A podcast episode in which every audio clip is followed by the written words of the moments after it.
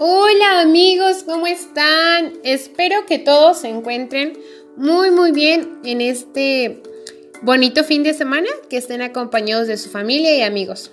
Bueno, pues como ya saben, en este siguiente episodio, claro, de la materia de filosofía, a cargo de nuestro profesor René, seguiremos hablando de filósofos, como se los había comentado.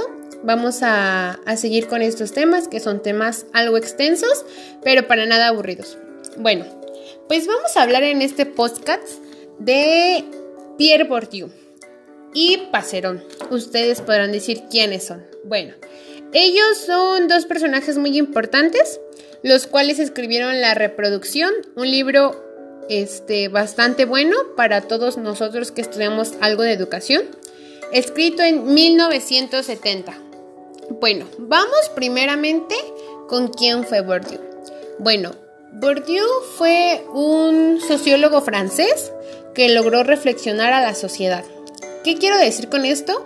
Que a través de este libro él pudo dar el punto de vista propio y hacer que la sociedad tuviera una mentalidad un poco más amplia, por decirlo así. Bueno, Pierre Bourdieu y la reproducción, de la estructuración de las diversas relaciones y unas eran simbólicas, unas eran de clases directas y estaban relacionadas con procesos de educación.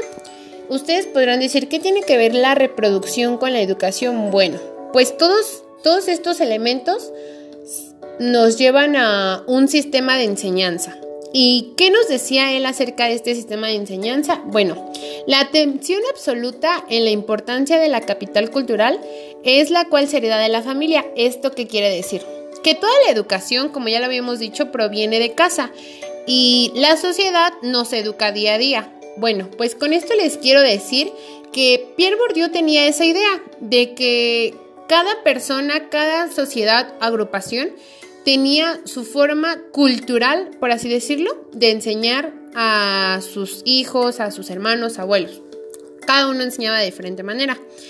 Bueno, vamos con lo siguiente. El motivo de este análisis del sistema educativo se centra fundamentalmente en la forma de evaluación de las escuelas, las cuales generalmente son guiadas por un sistema escolar que genera una forma o hábitos aceptando y legitimidad de su propia cultura, en donde se enseña la cultura de un grupo o clase social determinado.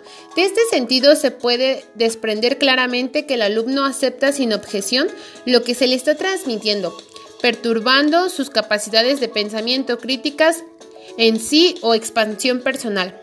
Debilita básicamente el incentivo propio de querer hacer más, adoptando una actitud cómoda. ¿Qué quiero decir con esto? Voy a ir leyendo partes y las voy a explicar a mi manera.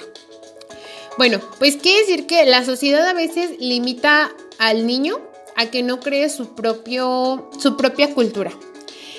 Cuando hablo de cultura, Hablo de hábitos, hablo de tradiciones, hablo de todo lo que hace día a día la familia y el niño lo aprende. Pero nosotros al limitar al niño, al decirle, ¿sabes que esto está malo, esto es incorrecto? Lo cerramos a que su mundo quizá de aprendizaje sea más corto cuando ellos pueden aprender un poco más. Bueno, eh, Pierre Bourdieu escribía este libro de la reproducción y indicaba que la educación implica una violencia simbólica. ¿Y esto con qué está asociado? Bueno, una violencia simbólica implica una acción pedagógica.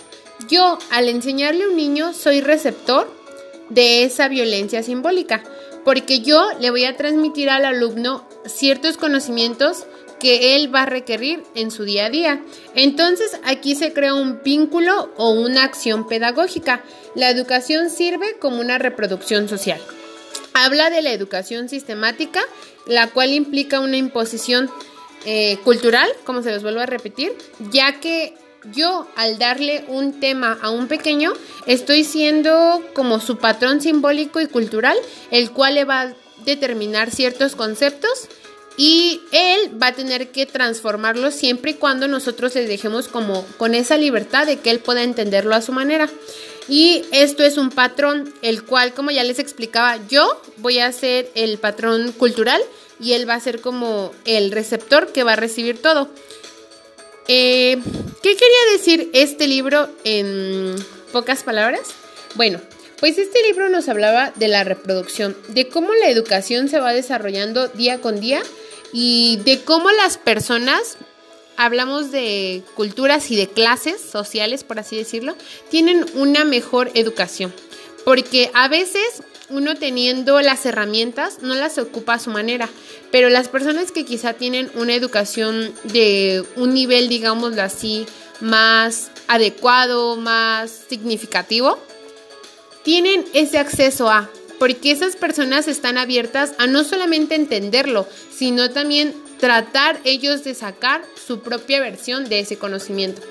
Y bueno, para mí esa sería la resolución que la reproducción educativa se, va desarrollando conforme el alumno lo quiera aprender.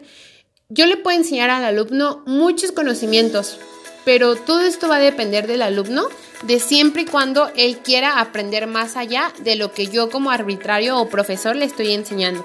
Y pues bueno, ¿qué les digo? Eh, estoy muy contenta porque me hayan acompañado una vez más. Espero que les haya gustado mucho, espero que me hayan entendido y pues bueno, nos seguimos viendo aquí por este canal. Hablamos un poquito de lo que sabemos, lo que buscamos y pues la verdad disfruto hacer mucho estos videos. no sé, me entretiene. espero que les haya agradado, que me sigan acompañando. Saben que todo esto es para mis tareas de la escuela. Y pues nada, espero que tengan muy, muy, muy, muy bonito fin de semana.